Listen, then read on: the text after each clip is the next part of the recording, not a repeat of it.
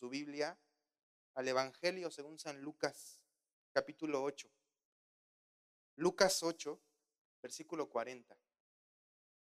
Estamos en los hogares de gracia yendo a los pasajes en la Biblia donde Jesús visita las casas. Y aquí en Lucas 8, 40 encontramos la historia de un hombre importante, un principal de la sinagoga, que viene ante Jesús con una necesidad. Y dice así la palabra del Señor, en el nombre del Padre, del Hijo y del Espíritu Santo. Cuando volvió Jesús, le recibió la multitud con gozo, porque todos le esperaban. Entonces vino un varón llamado Jairo, que era principal de la sinagoga, y postrándose a los pies de Jesús, le rogaba que entrase en su casa, porque tenía una hija única, como de doce años, que se estaba muriendo. Y mientras iban, la multitud le oprimía. Pero una mujer que padecía de flujo de sangre desde hacía doce años y que había gastado en médicos todo cuanto tenía y por ninguno había podido ser curada, se le acercó por detrás y tocó el borde de su manto y al instante se detuvo el flujo de su sangre. Entonces Jesús dijo, ¿quién es el que me ha tocado? Y negando, y negando todos, dijo Pedro y los que con él estaban, Maestro, la multitud te aprieta y oprime y dices, ¿quién es el que me ha tocado? Pero Jesús dijo, alguien me ha tocado, porque yo he conocido que ha salido poder de mí. Entonces, cuando la mujer vio que no había quedado oculta, vino temblando y postrándose a sus pies, le declaró delante de todo el pueblo por qué causa le había tocado y cómo al instante había sido sanada. Y él le dijo, hija, tu fe te ha salvado, ve en paz. Estaba hablando aún cuando vino uno de casa del principal de la sinagoga a decirle, tu hija ha muerto, no molestes más al maestro. Oyéndolo Jesús le respondió, no temas cree solamente y serás salva. Entrando en la casa, no dejó entrar a nadie consigo, sino a Pedro, a Jacobo y a Juan, y al padre y la madre de la niña. Y lloraban todos y hacían lamentación por ella. Pero él dijo, no lloren, no está muerta, sino que duerme. Y se burlaban de él, sabiendo que estaba muerta. Mas él, tomándola de la mano, clamó, diciendo, muchacha, levántate. Entonces su espíritu volvió e inmediatamente se levantó y él mandó que se le diese de comer. Y en esta historia encontramos Jesús, que es el centro de todo y que es el centro de esta historia, pero encontramos también a dos personajes. Y es muy chistoso ver quiénes son estos personajes, porque uno, como ya lo dije, es un hombre importante, un judío respetado, eh, estudiado, que estaba en la sinagoga, no como alguien que nada más ahí servía, sino como un principal de la sinagoga. Era alguien que se encargaba de los asuntos ah, del templo, de los asuntos religiosos, pero sobre todo de los asuntos que tenían que ver con la ley, con la palabra de Dios. Y encontramos también a una mujer que pareciera un accidente, ¿no? Pareciera que salió quién sabe de dónde y se apareció en la historia, como que esta no era su historia, pero ella se aparece y se, se vuelve un personaje también, una mujer necesitada, una mujer enferma, una mujer pobre, que había gastado todo lo que tenía a causa de su enfermedad. Había buscado ayuda, había buscado remedios, había buscado doctores y doctores y más doctores y no había obtenido ningún resultado. Y lo que me llama la atención de esta historia es que estos dos personajes, el hombre importante, el principal, y también esta mujer, ambos hicieron algo. Y yo espero que usted lo haya notado. Hicieron algo que significa todo. Ellos se postraron a los pies de Jesús. Ambos, sin importar su posición, sin importar quién eran, sin importar em, su estilo de vida, tenían una necesidad. Ambos. Tanto el que era alguien importante como el que tal vez no era nadie. quien tal vez tenía todo lo que necesitaba, eh, tal vez ganaba bien, como la que ya no tenía nada porque se había gastado todo. Tanto el que estaba sano como la que estaba enferma tenían una necesidad. Y ellos vienen y hacen lo mejor que podemos hacer cuando tenemos una necesidad.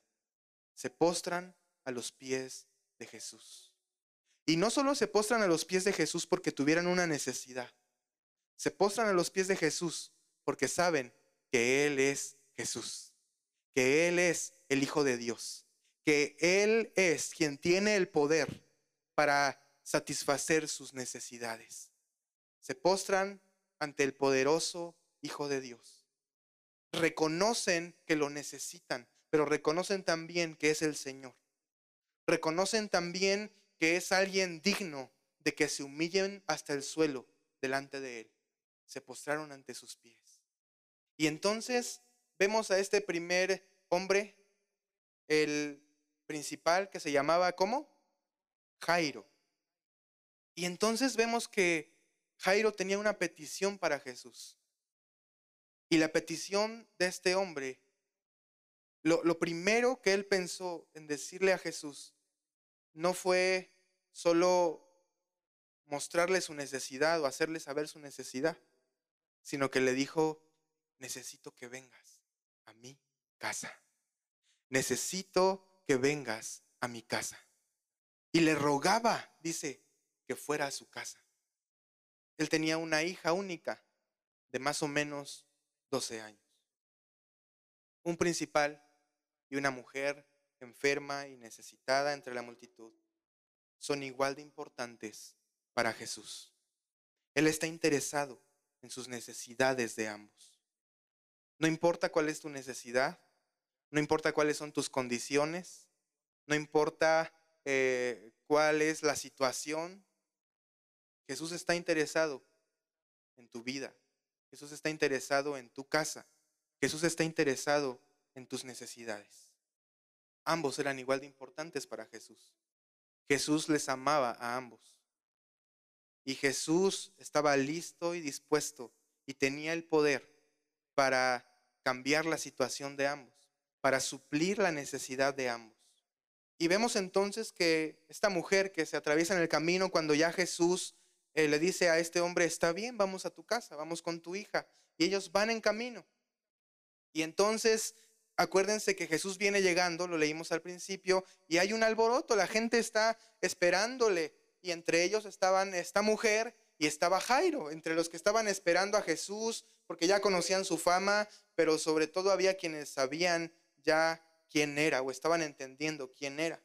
Y entonces encontramos a esta mujer que de repente sale de ahí porque ya Jairo había abordado a Jesús y ya iban en camino y aún así había una multitud que le seguía y había quienes eh, se, agolpaban y se alborotaban por, por, acercarse a Jesús, por ver a Jesús, por hablarle a Jesús, pero Jesús va en camino con Jairo a su casa. Y entonces esta mujer eh, nos comienza a platicar la historia que tenía una necesidad.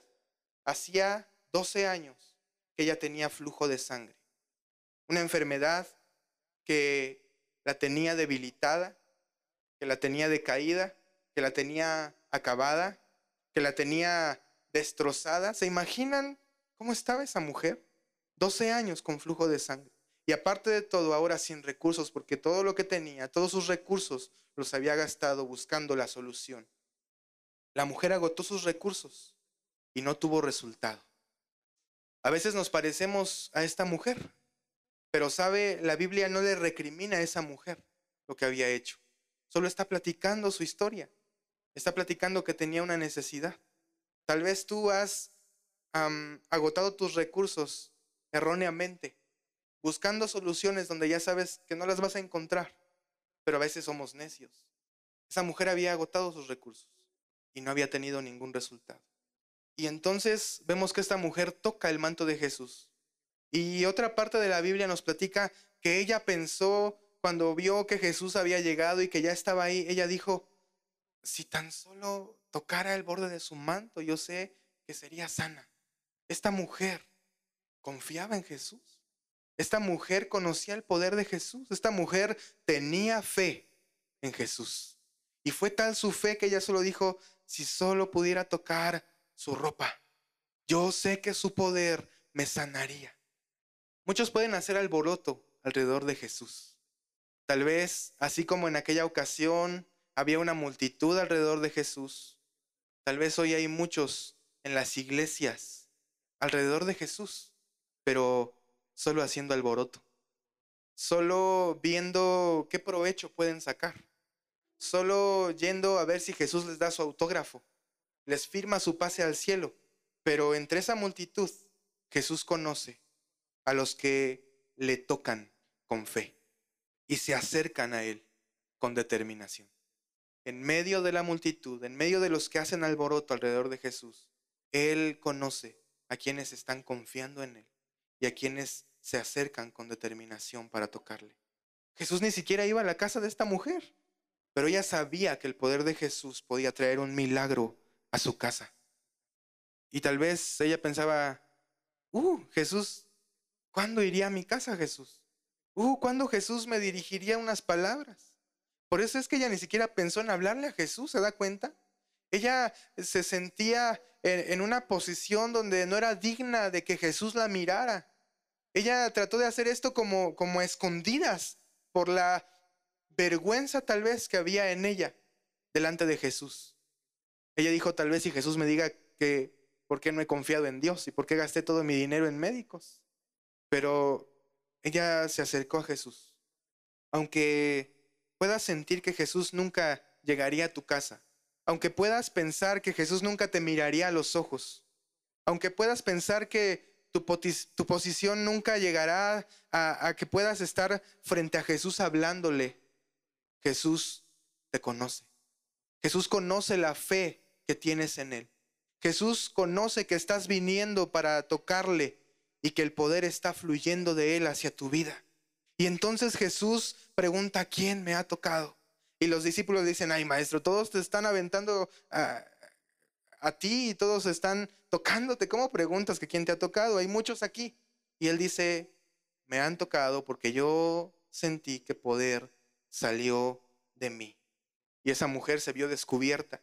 Ella que pensó que Jesús no la iba a mirar a los ojos, ella que pensó que no iba a poder dirigirse a Jesús, ella que pensó que Jesús nunca podría ir a su casa. Jesús la descubre. Jesús conoce el poder que ha salido de él hacia su vida, que le ha sanado. Y ella dice, soy yo, maestro. Y le cuenta su situación y le cuenta su necesidad, pero le dice, así que pensé que tocando tu manto yo podía recibir un milagro. Y Jesús le dice, tu fe te ha salvado. Ya había sido sana. En el momento que tocó el manto de Jesús, ella fue sana. Pero ahora Jesús le dice, espérate, no solo ha sido sana, tu fe en el Hijo de Dios, tu fe en Jesús te ha salvado. Así es que puedes irte en paz. Ya no pienses más que no puedes verme a los ojos. Ya no pienses más que no puedo ir a tu casa. Ya no pienses más que no puedes hablarme tu fe te ha salvado. Así que ve en paz. Y en medio de eso llega un mensajero de Jairo que viene de su casa para avisarle, Señor, ya no molestes más al maestro, ya no lo importunes más, tu hija ya murió. Así es que vámonos. Y entonces Jesús escucha la noticia que le dan a Jairo y Jesús le dice, no temas ¿acaso no estás conmigo? ¿Acaso no vienes caminando conmigo? ¿Acaso no ya me dijiste cuál es tu necesidad? Entonces no temas. ¿Cómo es el hombre, verdad? ¿Cómo somos? Que una noticia puede cambiar nuestro ánimo. Un mensaje puede cambiar nuestra perspectiva. Pero Jesús le dice, hey, no temas. Estás frente al Hijo de Dios. Ya me dijiste cuál es tu necesidad y yo ya vi tu fe. No temas, cree solamente, cree solamente. Sin importar el pronóstico, sin importar la situación, sin importar el problema, sin importar la noticia que pueda llegarte, no temas. Sigue caminando con Jesús. Sigue con Jesús en el camino. No dejes de avanzar.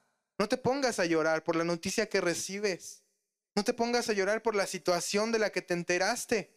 Sigue caminando con Jesús, sin importar el pronóstico. Y entonces siguen caminando y llegan a la casa de Jairo y encuentran que había ahí gente llorando por la niña. Estaban ya los que tocaban flautas, porque en ese tiempo contrataban a los que vinieran al velorio para tocar las flautas, contrataban también a gente para que viniera a llorar y a llorar y a llorar. Y ahí estaban los que hacían alboroto, los que estaban llorando y llorando, y seguramente también familia, amigos de la familia, que estaban realmente llorando por la niña. Pero entonces Jesús llega y los encuentra todos ahí chillando, porque, oye, la niña estaba muerta. Pero Jesús les dice, no lloren, no está muerta, solo duerme. Y yo me puse a pensar un poco en lo que significa esto. Yo me puse a pensar un poco en lo que significa para una familia que esa niña, hija única de 12 años, había muerto. Y yo les puedo preguntar a ustedes, que son papás, abuelos, hasta tíos, ¿qué significa un niño en la casa? ¿Qué trae un niño a la casa? Y entonces yo les puedo contar, porque me acordaba de esto cuando leí esta historia, me acordaba de mi sobrino. Fui testigo de lo que significa que un niño llegue a casa. Desde el embarazo, desde ir corriendo al hospital porque ya van a nacer, eh, desde padecer eh, porque está enfermo y está en el hospital, que lo van a operar. Apenas la semana pasada estábamos en casa de la familia y le dio un dolor de estómago que nunca le había dado, nunca lo había vivido, y ver al niño llorando y diciendo, no me quiero morir, porque tenía un dolor de estómago. Y eso, ah, sí se siente, y se siente gacho. Pero cuando ves al niño contento y feliz, así como el hermano Goro, ¿verdad? Y lo ves en la alabanza, danzando, brincando, cantando, y, aún eh, recuerdo, aunque ni es mi hijo, ¿verdad? Pero Gailito llegó a la iglesia, y yo me acuerdo de él, no me acuerdo si estaba de mi tamaño, más pequeño, pero era un niño. Y hoy lo veo y, me, da, me da el no sé qué, de verlo tan grandote, de verlo ahí en el radio predicando el Evangelio. Y, siento mucha alegría de verlos. Veo a mi sobrino en la casa y, a veces cuando se va de la casa de la nueva porque se viene a Tlane, uh, hay un cambio en la casa. Como que eh, sí está el gozo de Cristo, pero falta la alegría del Matías. Algo se siente, ¿verdad? Lo que esta historia nos está enseñando es el gozo de nuestra vida, la alegría de nuestra vida, la esperanza de nuestra vida, porque un niño trae esperanza a la casa. Yo recuerdo también que mi sobrino llegó un año antes de que mi papá falleciera, de que mi papá muriera. Y a veces nos hemos puesto a pensar en la familia, ¿qué hubiera pasado si Matías no estuviera? Creo que el panorama hubiera sido muy diferente para nosotros si no estuviera esta esperanza, esta alegría, este gozo. Creo que hubiéramos tomado muy diferente el fallecimiento de papá porque no habría este, esta alegría que hay en la casa. Dios lo trajo en un momento justo, que bendijo nuestras vidas, que, nos ayudó para ser restaurados prontamente por el Señor, pero por medio de esa alegría, por medio de ese gozo. ¿Qué es lo que en tu vida hoy tal vez está faltando? ¿Qué es lo que en tu familia tal vez hoy se está viendo amenazado. ¿Qué ha pasado? Que pareciera que la alegría está faltando. ¿Qué ha sucedido en tu casa que hace que parezca que la esperanza se está apagando? ¿Qué ha sucedido en tu casa que tal vez ha robado el gozo? En la casa de Jairo, esta niña no solo había enfermado, sino que ahora había muerto. Ya no hay alegría, ya no hay esperanza, ya no hay gozo, ya no está mi razón de esforzarme cada día, tal vez diría Jairo, ¿no? Pero Jesús llega y te dice, no llores, no está muerta, está dormida, está dormida. Hoy el Señor quiere despertar lo que ha estado dormido en tu vida. Hoy el Señor quiere despertar el gozo en tu vida. Hoy el Señor quiere despertar esa esperanza en tu casa y en tu familia. Y entonces Jesús les dice, tranquilos, no lloren. La historia no termina aquí. Familia, como te llames, familia Ramírez, familia Camacho, familia Navarrete, familia, la historia no ha acabado aquí. La historia no ha terminado, porque Jesús está en casa. Él traerá resurrección. Resurrección de sueños, resurrección de gozo, El Señor va a vivificar nuestro espíritu. El renuevo del Señor ha venido sobre la casa. Y los que se burlan, porque en esa historia hay quienes se burlaban, tiraron de loco a Jesús tal vez y dijeron, este que no está muerta, que está dormida. Los que se burlan, los que tal vez te están viendo y dudan de ti, dudan de tu Dios, dudan de tu esperanza y se burlan. Y tal vez dicen, ahí está su Dios, ahí está su esperanza, ahí está su confianza, en vano. Eso es mentira. El Señor te dice, la historia no ha terminado. Los que se burlan se espantarán. Porque Jesús tomó a la niña de la mano y le dijo, niña, a ti te digo, levántate. Y entonces la Biblia nos dice que su espíritu volvió a ella. Ella se levantó. Y entonces aclara ahí, y se espantaron. Todos estaban espantados por lo que había sucedido. Los que se burlan se van a espantar, pero un espanto bueno, porque van a ver la gloria de Dios. Y entonces Jesús manda que se le dé de comer a esa niña. Jesús le dice a Jairo, Jesús le dice a la mamá, denle de comer. Y Jesús te dice a ti, come, come, come lo que yo he preparado para ti, come lo que yo te ofrezco, come mi palabra, porque ahí encontrarás el consuelo, porque ahí encontrarás la fortaleza, porque ahí encontrarás la esperanza, porque ahí en su palabra encontraremos el gozo. Así es que démosle de comer, démosle de comer a eso que pensamos que estaba muerto y digamos, Señor, por favor, alimenta mi espíritu. Señor, por favor, alimenta mi gozo. David una vez oraba y decía, vuélveme el gozo de tu salvación y espíritu noble me sustente. Pidámosle eso al Señor. Alimenta mi espíritu. Lo que pensé que estaba muerto, pero resulta que estaba dormido y ahora tú lo has resucitado, pero siento como que, híjole, como que está y no está, como que puedo y no puedo, como que sí, no. Dile al Señor, aliméntame. Pero tú mismo, encárgate de darle de comer. ¿Qué está pasando con tu esperanza? Aliméntala con la palabra de Dios. ¿Qué está pasando con tu alegría? Aliméntala con la palabra de Dios. ¿Qué está pasando con tu espíritu que se ha apagado, que se ha achicado? Aliméntalo con la oración, con la palabra de Dios, con, con el alimento fresco que el Señor nos da. Así es que la historia no ha terminado aquí, porque Jesús está en nuestra casa. Así es que ordenemos nuestro espíritu, ordenemos nuestro corazón, ordenemos nuestra mente y nuestros pensamientos y declaremos que el Señor ha traído vida nuevamente.